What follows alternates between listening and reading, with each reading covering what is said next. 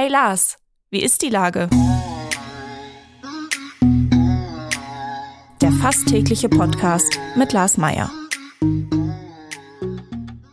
Wie ist die Lage? Unser fast täglicher Podcast in Kooperation mit der Hamburger Morgenpost, der Gute-Leute-Fabrik und Ahoi Radio spürt tagesaktuellen Fragen nach. Mein Name ist Lars Meier und ich rufe fast täglich gute Leute aus Hamburg an. Heute befrage ich den ehemaligen Basketballprofi und jetzigen Streetworker und Lehrer Sama Ismailat. Ahoi Sama. Ahoi, hallo. Lieber Sama, du hast den Verein St. Pauli Betz gegründet. Mit dem äh, betreibst du unterschiedliche Projekte im Bereich Jugendarbeit und Flüchtlingsarbeit. Ähm, erzähl mal mehr davon. Was sind St. Pauli Bats? Ursprünglich waren wir ähm, nur ein Basketballverein und hatten ambitionierte Ziele in Hamburg aufzusteigen und ähm, irgendwann mal ähm, gegen die ganz Großen es aufnehmen zu können und uns das hart selbst zu erarbeiten. Und ähm, ja, dann kam halt unsere soziale Arbeit, die ich ja auch schon vor dem Verein, vor der Vereinsgründung schon gemacht habe, ähm, hat dann eine tragende Säule äh, gespielt. Und ähm, wir haben dann Schwimmkurse für, für Kinder aus Flüchtlingsheimen angeboten, Ausflüge, Kletterausflüge, Zooausflüge, ähm, sowie fast jeden Monat Turniere und Camps und alles kostenlos für die Kinder. Und das hat halt so viel Spaß gemacht, ähm, dass wir das jetzt ausbauen wollen. Basketballverein und Jugendarbeit und Streetworking äh, da denkt man in Hamburg als allererstes wahrscheinlich an die Towers. Ne? War das so ein bisschen die gleiche Idee, nur dass die vielleicht das große Glück hatten, noch andere Leute kennen, zu kennen, die da noch mehr Geld reingeben konnten? Also die haben ja schon Beachtliches geleistet, bevor wir hier waren und schon mit der ähm, Gründung, ich weiß nicht wann das war, von Sport ohne Grenzen 2006 oder so, haben die ja schon lange mit sozialer Arbeit angefangen und dann mit ähm, Jugendbasketball ja, und dann hatten sie ähm, das Glück, jemanden zu finden, der den eine Pro A-Lizenz, zweite Liga-Lizenz finanziert. Und jetzt sind sie wirklich, ja, haben sie Beachtliches geleistet, sind das Maß aller Dinge hier in Hamburg und auch die soziale Arbeit, die sie machen, ist nach wie vor äh, sehr stark.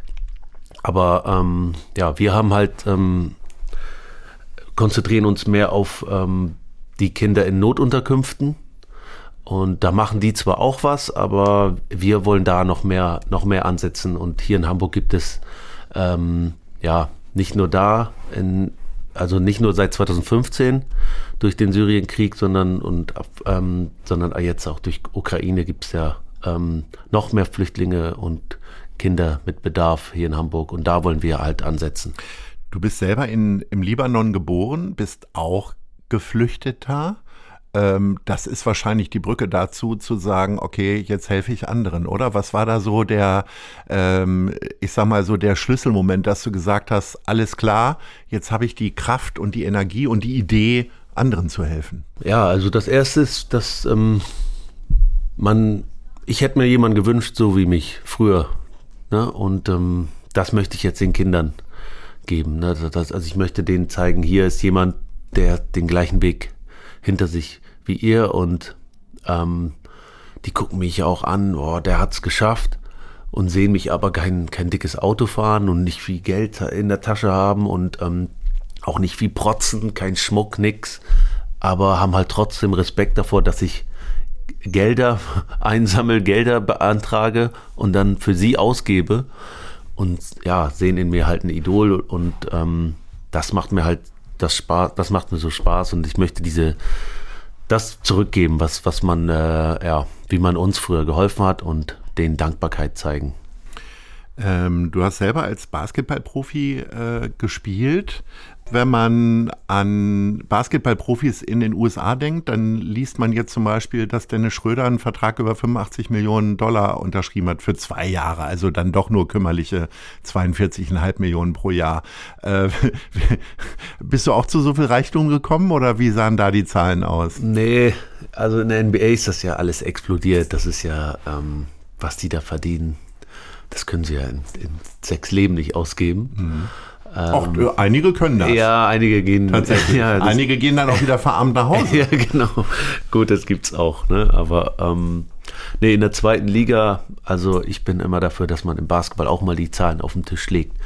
Also es kommen, es kommen Amis für, für, für 500, 800 Euro, kommen die hierher, kriegen eine Wohnung, kriegen ähm, ein, Auto für die Zeit und äh, Verpflegung können sie in mehreren Restaurants oder so essen umsonst. Und dann haben die halt, ja, dieses Geld, 600, 800 Euro. Und dann starke Spieler. Ich will jetzt nicht aus, ausplaudern, wer, aber die kriegen zweieinhalbtausend Euro in der zweiten Liga und dominieren. Wirklich. Ne? Das haben wir hier auch gesehen. Und ähm, ja, dann geht es in der ersten Liga dann hoch bis auf 50.000 im Monat. Aber da sind die meisten auch, spielen auch für zweieinhalb, fünf, zehn, 15. Was hat dich denn dazu gebracht, Basketball zu spielen? Ist, äh, du kommst aus dem Libanon. Ist es dort auch eine Sportart, die sehr populär ist oder ist es am Ende dort auch eher Fußball? Nee, bei uns ist ähm, tatsächlich auch äh, eines der wenigen Länder, ich glaube Litauen ist auch, gehört dazu, wo Basketballsport Nummer eins ist. Hui. Ja, da ist Fußball nicht so stark und alle anderen Sportarten auch nicht. Und ähm, die haben zwar nur eine kleine nationale Liga, aber ähm, gibt, da gibt es halt so äh, diese Pokalrunden, äh, Dubai Cup und ähm, da sind die oft weit, weit vorne. Ähm, waren auch schon bei der WM.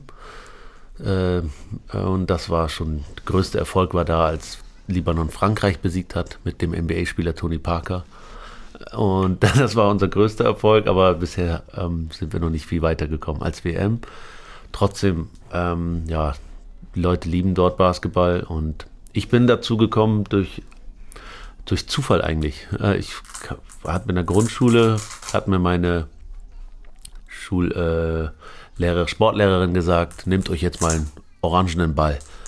Habe ich die anderen Kinder beiseite geschoben und mir den schönsten orangenen Ball rausgesucht. Und da habe ich sie gefragt, was machen wir jetzt damit? Und sie zeigt auf so einen 3,5 Meter hohen Korb und sagte, versuch den mal da reinzuwerfen. Ja, da dachte ich, was für ein schwieriges Spiel ist das denn? Ja, das denke ich heute noch ab und zu. Aber da wusste ich, das ist, das ist mein Spiel. Das will ich jetzt machen. Und das hat ein ganzes Leben gefüllt. Wie oft juckt's dir in den Fingern? Kommst du jede Woche zum Basketballspielen? Äh, ja, ich war jetzt, ähm, ich coache ja auch mehrere Teams bei uns und ich stehe eigentlich fast jeden Tag in der Halle. Vielleicht einen Tag mal nicht. Aber ja, wenn ich nicht Jugend coache oder die Damen coache oder unsere Herren coache, dann werfe ich selbst auch. Du bist vor über 30 Jahren bist du aus dem Libanon geflohen mit deinen Eltern. Ähm, und dann bist du aufgewachsen in Aurich. Ja, genau. Das ist ja ein Wahnsinns-Culture-Clash, würde man zu Neudeutsch sagen, ja. oder? Ja, wir sind über Damaskus nach Paris, Paris nach Hamburg und dann doch nach Aurich, die Kleinstadt, kleine Dorf in ähm, Naja, Dorf Aus- nicht. Ist ja schon eine ausgewachsene Kleinstadt. eher ausgewachsene Kleinstadt, kann man auch sagen. Ja. Ist eine ganz schöne Kleinstadt, aber mein Onkel war vorgereist und der meinte, Kommt ihr mal her. Da ist es ruhiger, da kann man besser, ähm, ja, Zum Aufwachsen ist das Ist wahrscheinlich, damit man nicht zu viel Genau, dummes Zeug genau. im Kopf kriegt, Also ist das gut. Zum ne? Aufwachsen und ganz am Ende des Lebens, da ist es schön, aber dazwischen ist es nicht so empfehlenswert. Also ich habe zum Beispiel erst mit 16 m- ähm, konnte ich erst in Vereinsbasketball spielen, weil es davor kein Angebot gab. Ja. Das ist halt ein bisschen schade, wenn du mit 8, 9, mit 10 Bock hast auf diesen Sport und erstmal sechs Jahre nur Streetball hast.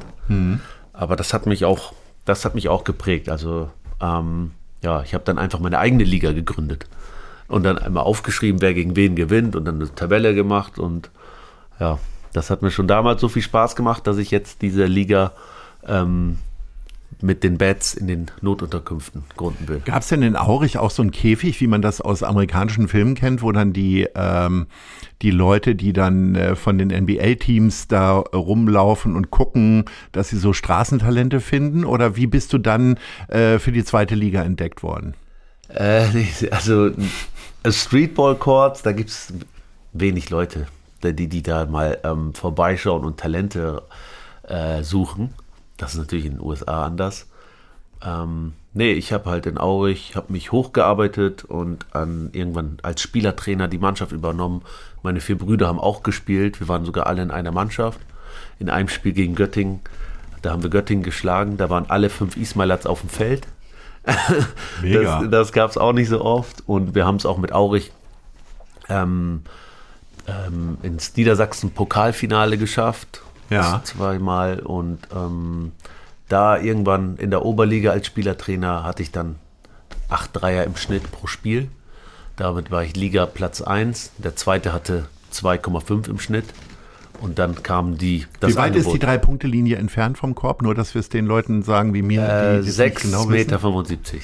Das ist ja schon auch eine Leistung, Ja, das ja. dann so regelmäßig zu treffen. Genau, Ne? das war halt meine Stärke. Wie gesagt, ich war, ich war nicht so der Athlet, ähm, nicht besonders groß und ähm, ja, meine Stärken waren halt das, das Werfen, das Passen und ähm, ja, das Spielverständnis. Ne?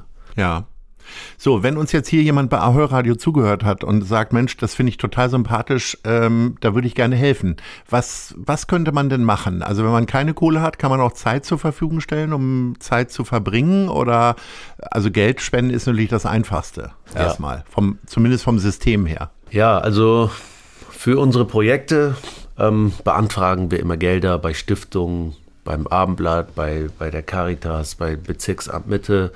Und jetzt haben wir aber das ganz große Projekt der, der Betzbus und dafür ähm, ja, einen Bus, den wir, einen Linienbus, den wir gekauft haben, umgebaut haben mit Strom, WLAN ähm, und Laptops und Drucker und Fußballtore und Basketballkorb und Bänke und Tische und damit fahren wir dann in die Notunterkünfte und bieten dieses pädagogische Angebot an, Hausaufgabenhilfe, Bewerbungshilfe, Berufsberatung, aber auch eine Liga für Fußball und Streetball. Fantastische Ja. Idee. Und dafür bräuchten wir natürlich Leute auch, die Zeit zur Verfügung stellen, Zeit spenden, ehrenamtlich mal mitwirken wollen. Ja. Ähm, ja, das ist halt genauso wichtig wie jemanden, der äh, uns finanziell unterstützt. Das Okay. Ja. Dann hoffe ich, dass sich jetzt ganz viele äh, melden. Wir sind nämlich schon am Ende und da kommt unsere Kategorie Nice oder Scheiß. Was äh, hat dich denn in den letzten Tagen geärgert oder besonders gefreut? Eine Sache musst du dich für entscheiden. So nice. Nice hat mich, äh, mich hat so gef etwas gefreut, nämlich dass ähm, jemand zugesagt hat, dass wir einen ähm, für den Bus nochmal einen großen Betrag zu, zu, zu spenden, dass wir da die laufenden Kosten und ähm, die Anschaffungskosten, ähm, da, dass wir da nochmal was dazu bekommen haben, das hat mich sehr gefreut und ja, ich freue mich über jeden, der das, der das Projekt ähm, auch nur einmalig unterstützt, aber ähm, wir haben jetzt genug Geld, um loszulegen, aber noch nicht, um das weiter fortzuführen. Und das ist halt unser, unser großes Ziel, dass das Projekt langfristig läuft und äh, ja, dafür bräuchten wir dann unbedingt weitere Unterstützer. Dann hoffe ich für Hamburg und für dich, äh, dass dieses Projekt erfolgreich umgesetzt wird, dass sich viele Leute jetzt vielleicht auch aus dem Gespräch heraus melden und äh, ich sage Ahoi und herzlichen Dank fürs Gespräch. Danke auch. Dieser Podcast wird präsentiert von der Gute-Leute-Fabrik, der Hamburger Morgenpost und Ahoi Radio.